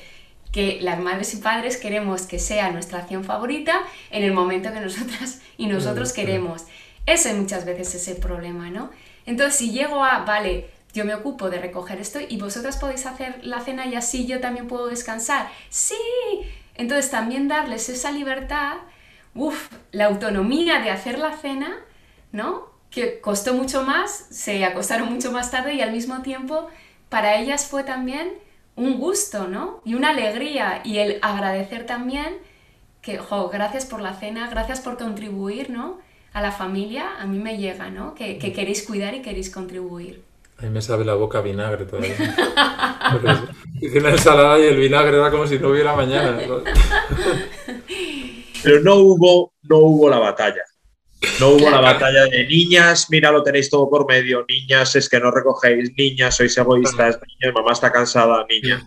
Eso. Pero Marta quería contribución y su estrategia favorita es que contribuyeran recogiendo algo de la casa. Pero se abrió y dijo, bueno, contribución, ¿cómo queréis contribuir? Haciendo la cena. Vale, pues haciendo la cena. Pues muchas veces no, no van a saber, no va a tal. Sí, anclarte, agarrarte, yo siempre digo, agarrarme a la necesidad, no agarrarme a la estrategia. Pues yo me agarro, no, que recojas esta mochila ahora, estoy agarrándome a la estrategia. Y yo cuando digo que recojas esa mochila, ¿qué quiero cuidar? Contribución, armonía en la casa, no sé qué tal, tal. ¿Puedo cuidar eso con otra estrategia? Pues busca otra que a lo mejor con la otra estrategia vais a estar contentos los dos. Entonces, también hay que ver, hay, momentos si, si, si, hay, si hay un, espacio de que para mí es, pues eh, muchas cosas que están en el suelo y, ya ni si puede, no se puede pasar, sí, ahí puedo hablar también de qué me está pasando a mí, pero me está pasando a mí. Para mí es importante el orden, ¿por qué? Porque me da tranquilidad y para mí es importante, hablo de mí. No estoy, es que claro, sois unas egoístas, nunca... No, no, para mí es importante, el espacio es algo mío. Y desde ahí haces la petición, quizás haces la petición y eh, desde la comunicación no violenta, esa petición de chicas, mira, para mí es importante que esto esté recogido ahora por lo que sea, ¿no? Y, o me hace sentir de tal manera que os pido que recojáis. Desde comunicación no violenta, el os pido que está abierto a que digan no. Sí, porque si no, no es una petición, es una exigencia. La petición en comunicación no violenta lo que tiene es estar abierto al no, porque si no, o, estás poniendo un límite y hay que saber si, si, tú puedes obligar a una persona a, ordenar, solo lo vas a conseguir con amenazas y castigos, ¿no? O estás abierto a, a un no, evidentemente. Y si te dicen que no, es porque no estás validando alguna de las necesidades de la otra persona, porque si tú estás hablando de las tuyas, lo más, y, y estás validando sus necesidades, con la acción que tú, que tú has propuesto, ¿por qué te van a decir que no? ¿no? A no ser que haya una necesidad de libertad, de poder elegir, ¿no? Hay, por ejemplo, el lavar los dientes en niñas y niños muy pequeños, de repente es por la noche y ya no se quieren lavar los dientes, ¿no? Y dices, pero vamos a ver, si es que, es que, claro, por cómo se... Y no es que no se quieran lavar los dientes, no que quieran tener caries, no es eso, es que llevan tantas órdenes a lo largo del día en la escuela, en nos vamos, el abrigo, eh, ponte esto, en la escuela, eh, ahora los deberes, que si no sé qué, le, vuelves a casa, es recogen, llevan tantas órdenes que llega el, momento y claro, su necesidad de poder elegir es tan grande, es tan grande que, que le supera y dice no. Y tú ya, pero, pero es que te tienes que lavar los dientes. No, ¿y qué haces? Entonces, muchas veces si te das cuenta qué necesidad hay detrás, te gustaría elegir, llevas todo el día recibiendo órdenes, quieres tener un momento donde elegir tú y, das con la clave, o, quieres libertad de elegir también, ¿vale? ¿Te parece que puedas elegir dónde lavártelos? ¿O puedes elegir eh, eh, si, cantamos una canción mientras te los lavas? ¿O qué podemos hacer? ¿Qué quieres elegir? Para mí es importante contribuir a tu bienestar y si no te lavas los dientes, yo, ahí tengo miedo, ¿no? De que no haya cuidado ahí. Y me llega y yo le puedo hablar de que yo quiero contribuir a su bienestar y a su cuidado. Al mismo tiempo, yo puedo verte qué quieres elegir. ¿Qué te parece? ¿Qué quieres cantar? ¿Quieres cinco minutos después? ¿Quieres hacerlo encima de la cama? Y ahí sí que le estoy validando. Entonces ahí está, es darte cuenta. Y luego parece muy fácil y en el momento es difícil porque tu, necesidad de es que quiero cuidar a mi hijo, quiero cuidar a mi hijo, quiero cuidar a mi hijo, que está aquí en forma de lávate los dientes, pero en realidad lo que tú te estás diciendo es quiero cuidar de mi hijo o de mi hija. Si te das cuenta de qué quieres cuidar, es mucho más fácil, porque le puedes hablar desde ahí. Yo también un poco un tema de conciencia también quería poner cuando decías, o sea, la energía yo pido y estoy abierto a recibir un no. Y yo pido un ejercicio de conciencia de cuántas veces como padre tú le dices a tu hijo que recoja su cuarto y estás abierto realmente a un no. Yo no. Yo soy honesto. Yo sí, hace poco entraba al este, había un jersey en el suelo del baño y he dicho mm, a mi hija, oye, ¿puedes recoger esto? No, yo le he dicho, puedes recoger esto, pero no, no estaba muy abierto a que dijera, no, no puedo. Es decir, perdona, estás... Entonces, esos pequeños detalles de decir, jo, pues si no estoy abierto a un no, no se lo voy a pedir porque ahí estoy generando fricción, o sea, estoy generando fricción en la comunicación, porque si ella lo recoge pero realmente no quiere, tampoco estoy ganando nada, porque a la larga la relación también se va a resentir. Yo no quiero que mi hija lo haga por obligación o por tal, porque entonces em, no, o sea, no va a contribuir a la tercera cosa que le pide, ya va a saltar. Digo, ah, ¿por qué salta? No, porque llevo haciendo ya no sé cuántas cosas, vamos con la memoria. ¿No? La, estoy guardando, ya te he recogido el jersey, luego, no, yo quiero que todas las cosas yo pueda contribuir a la armonía de la casa y ella pueda contribuir a, bueno, que pueda, que, no pueda tener un conflicto con su padre, que pueda tener esa tranquilidad, esa paz.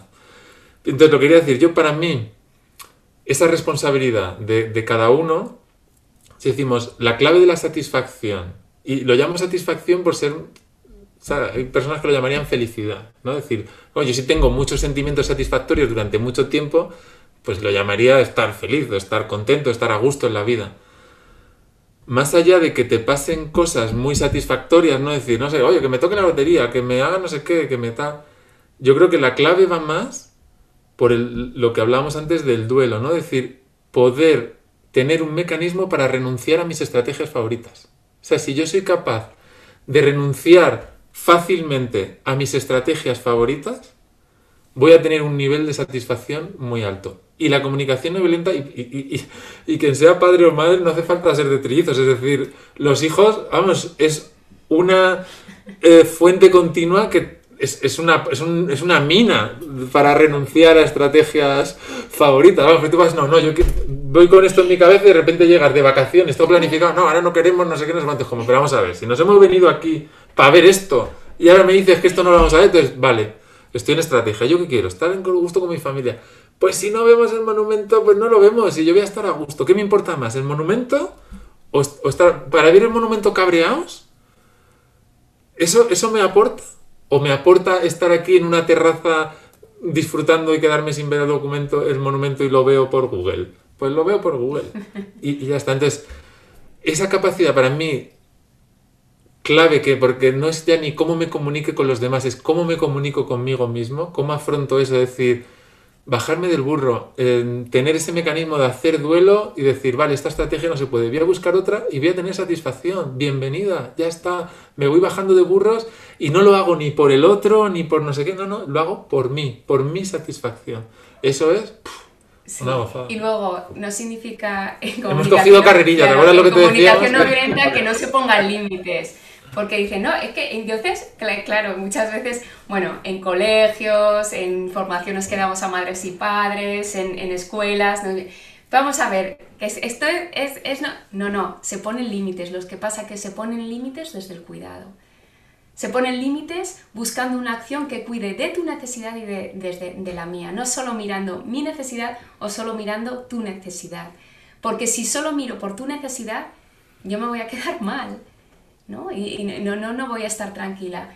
Y si solo miro por mi necesidad, en la otra persona no va a haber conexión. Entonces se ponen los límites, que bueno, el, trabajo con límites es muy bonito, que compilar eh, lo hacemos en formaciones y tiene un, un, espacio para madres y padres. Durante un trimestre entero se trabajan los límites. Eh, ¿Cómo ponerlo desde otro sitio? No significa no poner los límites. ¿no? Para mí esto es muy importante. Alguna vez, eh, eh, justo cuando decías lo del monumento, eh, claro, es que cuando viajas con niños te pasan esas cosas. Yo es que lo he vivido y entonces has evocado en mí una experiencia parecida en un momento determinado. Y, y, lo que me venía es, bueno, puedes no ver el monumento, pero también, también hay ciertas probabilidades de que si en ese momento, digamos que acompañas, como decíais, ¿no? Facilitas de alguna manera que la necesidad que tiene tu hija en ese momento se cubra, pues es más probable que puedas ver el monumento después. Sabes que no tienes ni siquiera por qué dejar de verlo. Puede ser que lo veas después, ¿no? Depende de la necesidad que haya detrás. El monumento que me aporta a mí. Claro, pues si a mí el, monumento me aporta descubrimiento, eh, no sé qué, tal, el descubrimiento lo puedo tener con el monumento o sin el monumento. Como bien dices tú, si incluyo las necesidades de mis hijas, a lo mejor incluso hasta puedo ir con mi estrategia tal cual y ver el monumento.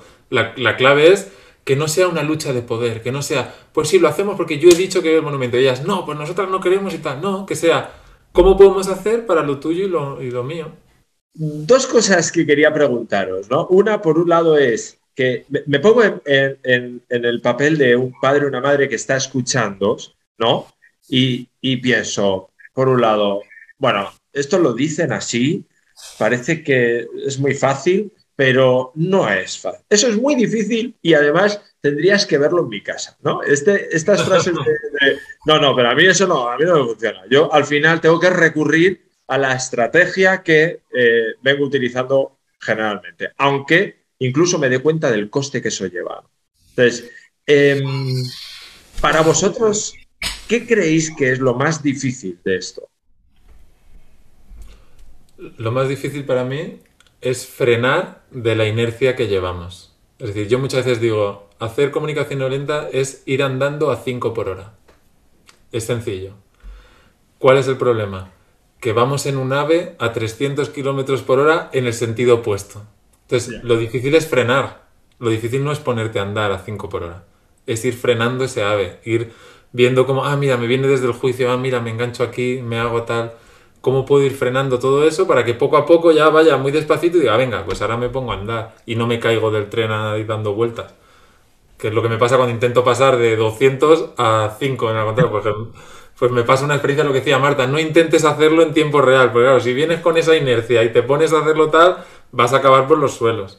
Entonces, y, una cosa que, en cuanto, o sea, Marshall Rosenberg también decía, hay tres claves para la comunicación no violenta. Es, la primera es práctica, la segunda es práctica y la tercera es práctica.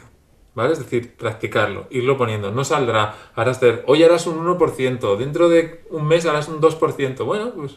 Y si te sale el grito, si te sale el enfado, acoger y saber que, que quieres cuidar de algo tú también. Sea, no, no, no ahora exigirnos que vamos a hacer comunicación no violenta eh, las 24 horas del día porque eso es imposible.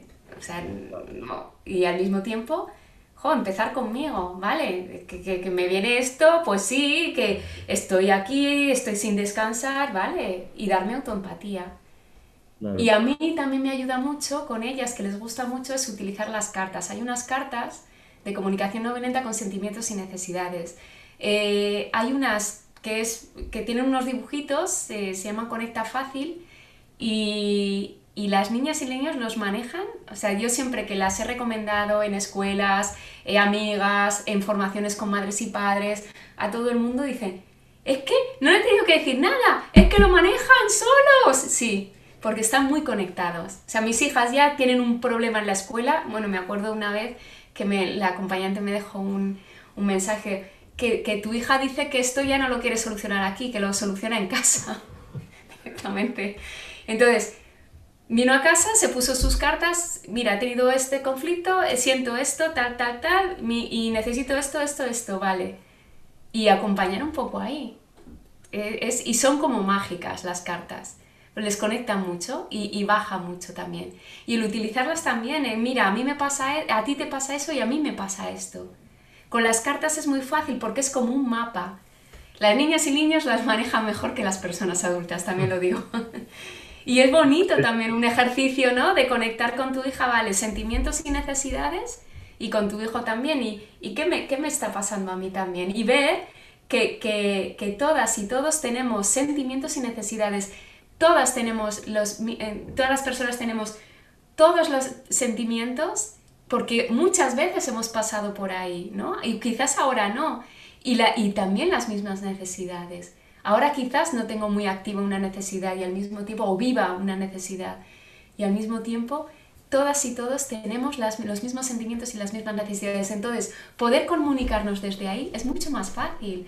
En vez de desde el juicio, porque el juicio son diagnósticos que me hago yo, en mi mente. En cambio, los sentimientos y las necesidades, ¿quién no eh, necesita amor? ¿Quién no necesita comprensión? ¿Quién no necesita empatía? Todo el mundo. ¿Y quién no se ha sentido enfadado, triste, alegre? Todas las personas. Entonces, poder comunicarme desde ahí, la otra persona me va a entender. Porque le estoy hablando de mis sentimientos y mis necesidades. Eso es importante. Mm. Sin echárselos a la chepa, que también. claro, también. Siento esto y necesito esto porque tú no, no, porque entonces ya. Entonces ya. Toda la comunidad. Claro, esto es mío y que me pasa esto, ¿qué podemos hacer, no? Ahí es otra cosa. Una de las cosas que, que, que, trabajamos es como que cuando yo hablo, hablar de mí y cuando escucho, escucho del otro. Es decir, yo cuando hablo, mira, me siento de esta manera porque mi necesidad no es, me siento así porque tú has hecho.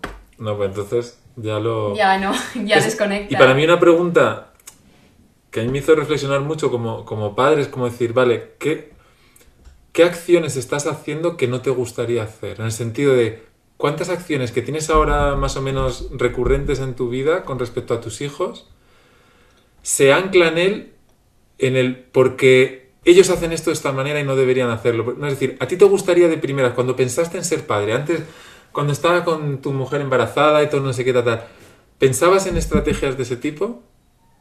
Y seguramente dicen, no, eso no lo haría, pero es que como ellos son así, no sé qué, pues dale una vuelta a eso.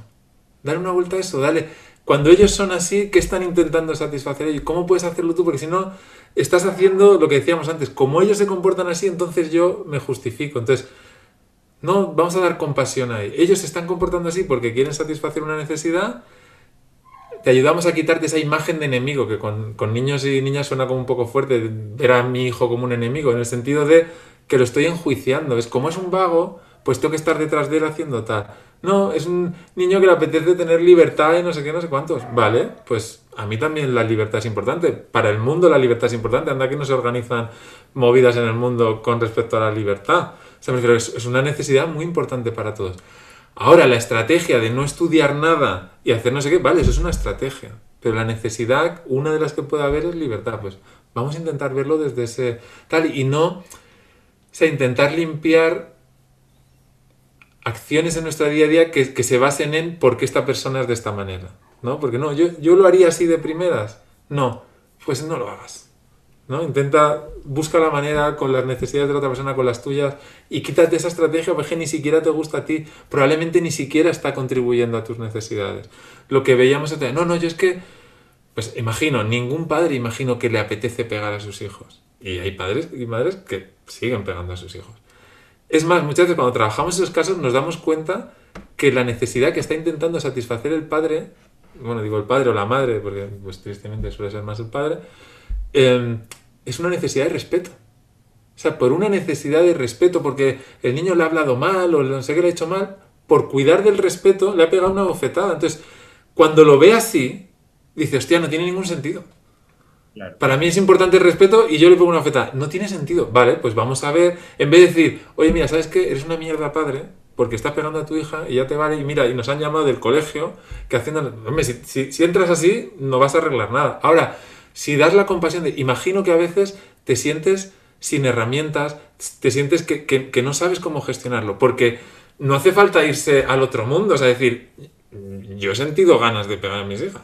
O sea, yo he habido momentos, situaciones que no sabía qué hacer y dicho, ostras, se me pasa por la cabeza hacer esto. Pues a mí se me pasa por la cabeza y no lo hago, pero entiendo que a otra persona se le pase por la cabeza y lo haga en ese momento. Entonces, es, esa rabia real, es una emoción que lo, que vamos a intentar es trabajar la, la acción, la conducta, es decir, Vale, al ver que la conducta es contraria totalmente a la necesidad que tú quieres cuidar, oye, vamos a ver cómo lo podemos hacer. Tú quieres cuidar del respeto, vamos a ver cómo podemos cuidar de tu respeto y de su respeto. Y seguro que se nos ocurre una manera. Había, Marshall Rosenberg tiene un libro con respecto a la rabia que es El, maravilloso propósito de la, de la rabia. ¿Sorprendente? sí, el sorprendente propósito de la rabia eh, que habla sobre esto y él habla de que cuando, era, cuando estaba en la universidad él pegó a un compañero y le pegó fuerte. Entonces él decía que podía empatizar con, con ese momento de rabia y podía empatizar con personas que le venían, que, que, que, de alguna manera habían pegado, porque él eh, evidentemente ya no lo hacía y al mismo tiempo él había experimentado, ¿no? Entonces, si con una persona que, pega a una hija o un hijo, le hablamos desde, mira lo que has hecho, eres un mal padre, va a ser más fácil que sienta más rabia, ¿no? Que si puedo validar, no la acción, la acción nunca la voy a validar. Sí puedo, hablarle de, me imagino que estabas eh, frustrado, no tenías herramientas, realmente querías respeto o, querías contribuir al bienestar de, tu hijo, querías cuidar de esto. Eh, y, te has dado cuenta porque me llega que no, no querías llegar a esto. ¿Cómo lo puedes hacer? Es mucho más fácil llegar a una madre y un padre desde ese lugar que desde, desde, desde el juicio, ¿no? Porque en comunicación no violenta cualquier acción cuida de necesidades, por muy dramática que sea esa acción. Esto es importante. Ahora, nunca voy a, a validar acciones que dañen. Sí que voy a validar la necesidad. Entonces, la persona con la que le puedo dar empatía, porque hay momentos que yo hay, hay cosas que no puedo dar empatía, sobre todo si se trata de niñas y niños. Yo, y al mismo tiempo, si, si estoy dando eh, empatía a una madre y un padre eh, pues, que ha podido pegar, o, eh, es más fácil que deje de pegar a su hijo si puedo validar su necesidad que, y no su acción, sino su necesidad, y llegar. Y él o ella puede responsabilizarse de su acción si puede llegar a su necesidad. Esto también Marshall Rosenberg lo habla mucho en, su libro y él lo experimentó muchísimo, de poder llegar a la necesidad de profunda de si yo quiero cuidar, ¿cómo pego? Porque es más fácil si conecto con mi necesidad y darte cuenta que la acción que estás haciendo no, no, no, no cubre tu necesidad. Entonces, claro, tengo que gritar más fuerte, tengo que pegar más fuerte desde ahí, ¿no? Porque no estoy cubriendo mi necesidad. Decía, Esto es importante. Decía Marta que toda acción trata de satisfacer una necesidad. La violencia trata de satisfacer una necesidad. Y eso tiene muchas implicaciones. Una, que la violencia es una estrategia. Con lo cual, la violencia no forma parte de la esencia del ser humano. La esencia del ser humano está en las necesidades. La violencia es una estrategia favorita del ser humano. Es una estrategia que hemos aprendido desde hace muchísimos miles de años para satisfacer necesidades. Con lo cual, lo que yo decía antes, si sé hacer duelos, aprendo a hacer duelos para quitarme la estrategia favorita, no es que esto solo lo sé cuidar con violencia. Bueno, solo sabes ahora, pero el momento en que puedes conectar con tus necesidades, es más fácil que puedas encontrar una estrategia de entre infinitas, una que no sea violenta. Entonces, la CNV, la comunicación no violenta, no va de rechazar la violencia.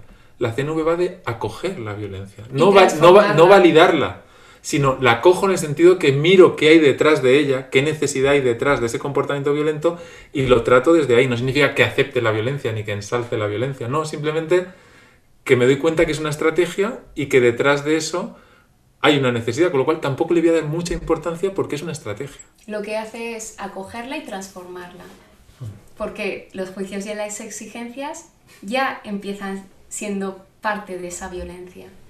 O sea, es, como poquito, es, es como juicios y exigencias, poquito a poco, poquito a poco, se van aumentando, aumentando, aumentando y al final, pero ¿cómo esta persona ha podido hacer eso? Porque ha empezado con, ¿qué ocurrió? Hace ta, ta, ta, ta, tal, y, y seguramente empezó con juicio, exigencia, juicio, exigencia, juicio, exigencia. Entonces al final vemos acciones muy dramáticas y al mismo tiempo en comunicación no violenta vamos a la raíz de todo eso. ¿no? Es, es desde ahí. El efecto de acumulación, claro, sí, sí. Sí, sí, en educación además es, eh, ¿no? Lo vemos de, y se dicen los dos sentidos, ¿no? De cómo he llegado a tener mi hijo adolescente que me ha hecho esto, ¿no? Mira para atrás, ¿no? Y lo mismo, empieza a educar desde pequeñito para que tengas menos probabilidades que luego, ¿no? El efecto de acumulación yo creo que lo tenemos, lo tenemos muy claro, ¿no? Y claro que sí, que, que tiene ese efecto. Eh, os decía antes, como padre que os observo, eh, bueno, ahora ya, claro, ahora estoy aprendiendo tanto que ahora ya esta pregunta ya no me, la tengo ya resuelta, pero quiero, quiero, quiero hacerlo igualmente, ¿no? Como padre que os estoy viendo y os decía, esto es muy difícil, esto es muy difícil, también ahora os digo una cosa, es, bueno, a lo mejor es que vosotros sois unos padres permisivos y estáis diciendo, bueno, Sí, todo esto que decís. ¿Vale? Entenderme. ¿Alguna vez os han dicho, bueno, es que sí, es que Marta y Xavi, esto son, sí, los niños hacen lo que quieren, son unos padres permisivos. ¿Qué diferencia hay entre un padre permisivo y unos padres como Marta y Xavi? Para mí la diferencia, un padre permisivo lo entiendo como un padre que no pone límites, Marta ha hablado antes de los límites, y, y un padre como, unos padres como Marta y Xavi son padres que ponen límites desde el cuidado. Entonces no significa que no pongamos límites. Yo creo que incluso, yo hay veces que considero, es un juicio mío, que, que ponemos más límites que otras personas. Que, o sea, que a veces pienso, digo, uy, está, me digo, a lo mejor esto lo podemos solucionar de una manera que no sea un límite, ¿no? Pero sí que la, la, la diferencia es que tú puedes poner un límite y que ese límite tenga el mínimo impacto en la relación. Que eso se consigue teniendo en cuenta las necesidades. Yo cuando pongo un límite suele ser una acción, esto no. Vale, pues como sé que es una acción y le estoy diciendo que no, sé que esa acción está impidiendo que satisfaga una necesidad ese niño. Pues lo que le voy a hacer es ofrecer una acción alternativa que decir, vale, esto no, pero te digo sí a otra acción que cuide tu necesidad y que cuide también de lo mío porque a lo que te estoy diciendo que no. Entonces, esa es la diferencia. No es, no, que hagan lo que quieran, que haga tal, no. Es que todos hagamos lo que necesitamos. A lo mejor ninguno hacemos nuestra estrategia favorita, ninguno hacemos lo que queremos, pero todos acabamos haciendo lo que necesitamos y todos acabamos en satisfacción. El ejemplo que ponemos, no lo has puesto tú antes, el de los dedos en el enchufe ¿no? Es decir, si tú dices, niño, no metas los en enchufe y no das ninguna salida, pues mañana lo volverá a intentar a poner o el otro día porque hay algo que le está llamando al niño. ¿Qué le llama? ¿El enchufe? No, porque no tiene ni idea de lo que es. El enchufe es una estrategia. ¿Qué necesidades puede tener? Descubrimiento, juego. Pues yo puedo decir, oye, mira, enchufe no. Ahora, mira, tengo aquí una caja de zapatos, que esto no tiene electricidad por ningún lado. Le hago dos agujeritos y siquiera toma las tijeras redondas y mételas por los agujeros de la caja de zapatos sin problema. Entonces, yo le estoy validando sus necesidades de descubrimiento, de juego, y estoy con mi necesidad de protección cubierta. Ahora, si le digo no, o sea, bueno, si no le digo nada, el niño se puede morir. O sea, si de repente digo, no, yo soy muy moderno, muy padre, yo no quiero poner. Dejo a mi hijo toda la libertad que quiera, genial, pues el niño puede acabar electrificado o electrocutado. Y, y si le digo simplemente que no, y no doy una alternativa, el niño se queda con la necesidad sin satisfacer. Yo no quiero que nadie se quede con la necesidad sin satisfacer. Entonces es como, vale, el no es claramente a una estrategia concreta, te voy a decir un sí a tu necesidad con otra estrategia. Sí, a mí, hay, para mí los límites en comunicación no violenta son fundamentales. Eh, Pilar de la Torre tiene una frase que me gusta mucho que es, eh, sin límites no hay amor. O sea, para mí es, es clave. Ahora, desde quién, esta frase, hay, las niñas y niños necesitan límites. Esta frase que también hemos escuchado, ¿cómo que necesitan límites? Los límites no es una necesidad, los límites es una estrategia que utilizo yo para, para cubrir necesidades. Ahora, ¿quién quiere esa estrategia? Los límites, ¿quién los pone? Los pone, en este caso, las personas adultas eh, para cuidar de sus necesidades. Para mí esto es importantísimo, o sea, que los límites los necesita poner en la persona adulta para cubrir sus necesidades. Y para mí eso ha sido como, ¡ah! es que yo, yo aquí lo pongo y es que quiero contribuir al cuidado de mis hijas. La mayoría de las veces que pongo un límite es desde ahí. Entonces eso también te da un poder y puedo ver a la otra persona y decir, es que los límites los pongo yo porque quiero cubrir mis necesidades. Es que es así. Entonces ya no menos, no, porque es que claro, y mi hija, ay Dios mío, es que no le estoy poniendo límites y esta niña necesita límites. Eh, yo me he encontrado muchas, muchas amigas, muchas madres, en formaciones, muchos padres también, que nos dicen, no, es que en el colegio dice que, que mi hija necesita límites. Entonces los límites serían un estándar, ¿no? De límites. Y no, cada familia, cada persona los pone a su manera, sean cual sean y los pone desde, desde su forma, desde, desde su modelo familiar, desde, desde, desde el sitio que, ella, eh, esta persona, eh, los pone. Eh, por ejemplo, no ponemos igual los límites Xavi y yo. Ahora también, ¿no? Es como, es que la, en, la familia se tiene que llegar, las madres padres a consenso. No, yo no, yo no le puedo decir a, a Xavi que ponga unos límites desde un sitio donde no lo quiere hacer, ¿no? Somos personas diferentes, eh, que venimos de familias diferentes. Yo no pretendo educar a mis hijas. Pues mira, ha, dado la casualidad que, que, los dos estamos metidos en comunicación no violenta y podía ser que uno de los dos no.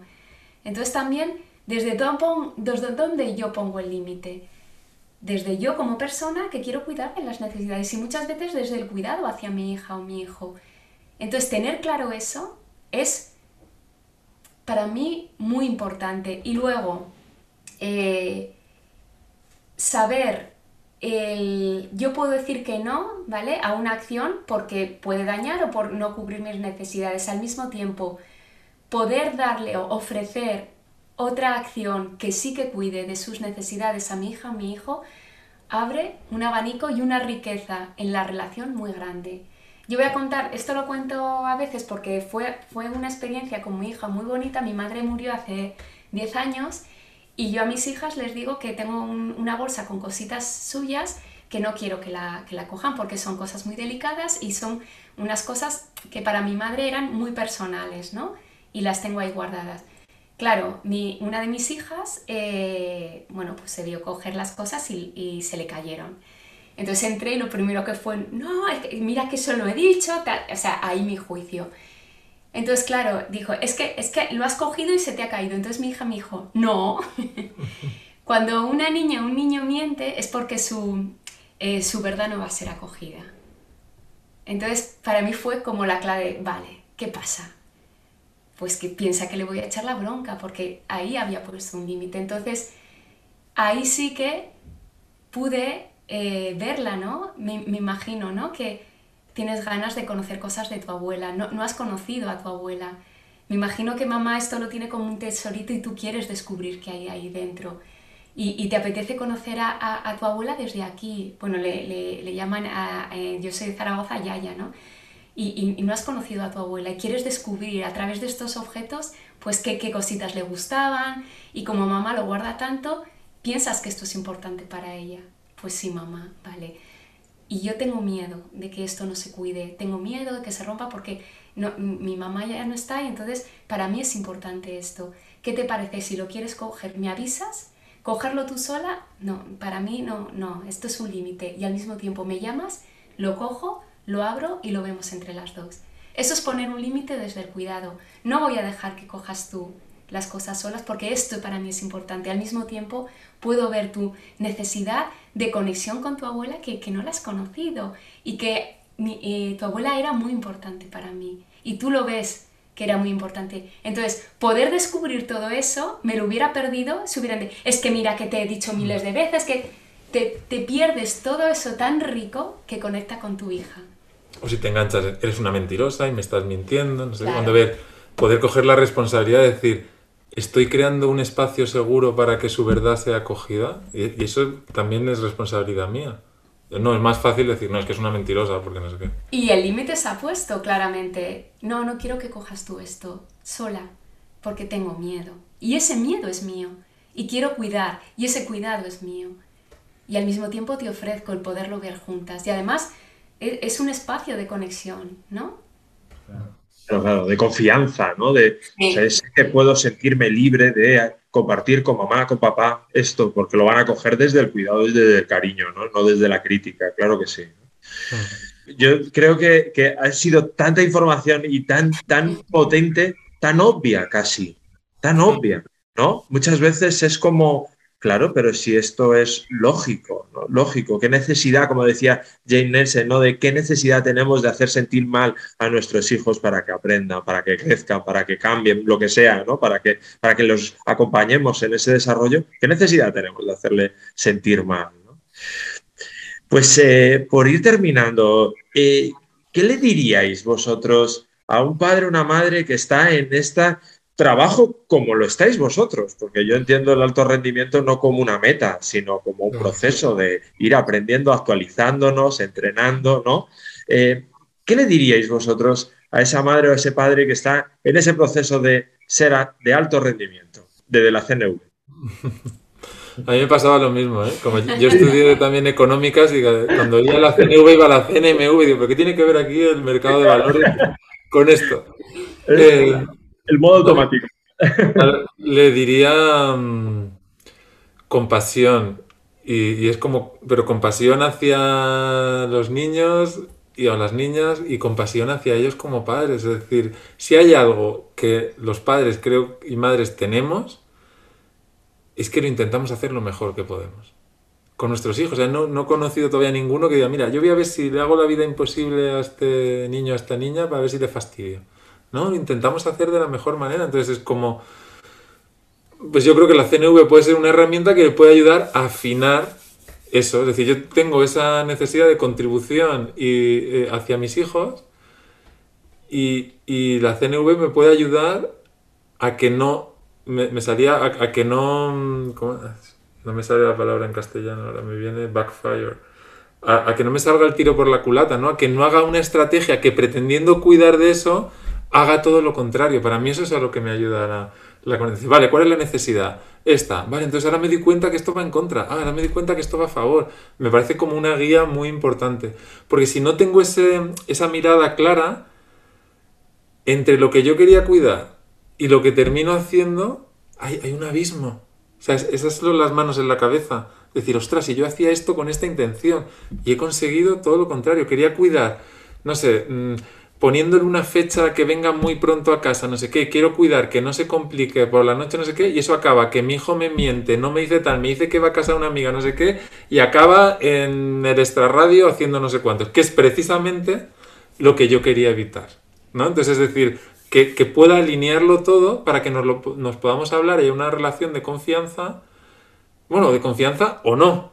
Yo tendré las ganas de que sea de confianza y mi hijo mi hija podrá poner lo suyo, que a lo mejor yo como padre, sí, sí, tenemos 100% de confianza. Bueno, vamos a hablar con tu hijo tu hija, a ver qué opina. Que a lo mejor es un 70, ¿no? Entonces, que tampoco eso sea una imposición, ¿no? Que decir, bueno, pues lo que ellos, lo que ellos vean. Entonces, lo que le diría es mucha compasión y, y desapego de las estrategias. O sea, ver que es una estrategia favorita que no merece la pena, por muy importante que sea el monumento, el chubasquero, el no sé qué, la cosa concreta, importa muchísimo menos, o a mí o a todas las personas con las que conecto y con las que hablamos de esto en estos términos, llegan a la conclusión que les importa mucho menos que la relación con sus hijos y con sus hijas.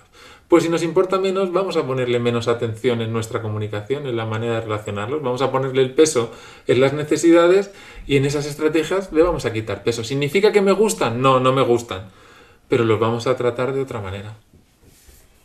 Y a mí sí que me gustaría decir el, el que la palabra siempre es como una palabra que no, no se suele utilizar en comunicación no violenta y al mismo tiempo el- la conexión la mayoría de las veces se puede volver a recuperar. Aunque haya habido acciones por parte de, las hijas e hijos o por parte de las madres y padres que hayan dañado la relación. Siempre se puede empezar en el punto de salida y volver a conectar. Para mí eso es importante también. El que a veces dicen, no, es que, o sea, como este juicio, ¿no? Esta culpa, esta carga que muchas veces las madres y padres tenemos por, o porque hemos perdido la paciencia, siempre se puede volver al punto de partida y conectar otra vez. Eso es importante. Sí, sí, sí. Que no se, se pierda esa esperanza, que no se tire la toalla nunca, independientemente de la edad, de la edad y de lo que haya pasado. Marta, Xavi, hijo, muchísimas gracias. Por cierto, si alguien quiere acercarse a la comunicación no violenta, ¿cómo puede eh, llegar a vosotros? ¿Cómo puede eh, formarse o, conoceros? O... Pues mira, nosotros eh, somos colaboradores, como hemos dicho, del Instituto de Comunicación No Violenta, de nuestra mentora Pilar de la Torre, y pues estaremos encantados de que os pasaréis por el instituto. Estamos en Madrid y al mismo tiempo ahora hacemos formaciones virtuales, con lo cual si nos estáis escuchando desde, desde fuera de Madrid, pues también tenéis posibilidad. La, la página web es comunicacionnoviolenta.com y ahí pues podéis ver los cursos, los talleres y si estáis interesados, pues... Y hay muchos, o sea, muchos cursos, muchos talleres. Es hay uno específico de, padres, y madres. Hay uno específico como introductorio, hay otro que Pilar hace una vez al año que, que, es de parejas también. Es, hay intensivos, hay, un abanico de, formaciones, sí. Genial, pues entonces eh, ahí queda para que quien quiera eh, acercarse un poquito más a la comunicación no violenta, pues, pues ya sabe dónde hacerlo. Yo eh, desde aquí hago público mi compromiso, acercarme acercarme mucho más al instituto y, seguir formándonos porque creo que de esto se trata, ¿no? De, entrenar y de seguir caminando. Pues eh, Marta, Xavi, muchísimas gracias por todo lo que nos habéis enseñado, todo lo que nos habéis aportado y, y sé que es un poco de todo lo que es la comunicación no violenta, ¿no? Porque es un poquito, pero ya ha sido mucho. Así que gracias de corazón, muchísimas gracias por estar aquí todo este tiempo pues yo agradecerte a ti tu, el espacio y este compromiso con los padres y madres para que podamos ir mejorando día a día y teniendo como más herramientas, ¿no? Para... Me venía enfrentando, no sé si enfrentarnos, pero es como para seguir poder sobreviviendo ¿no? a esta experiencia de ser padres y madres, pues muchísimas gracias y por darnos también este, este espacio. Y yo también mucho agradecimiento y la verdad es que es eso, me, muy a gustito me he sentido. Mm. Qué bien. o sea que muy agradecida a tu confianza. Pues nada, lo dicho, a seguir entrenando y nos vemos en el siguiente capítulo.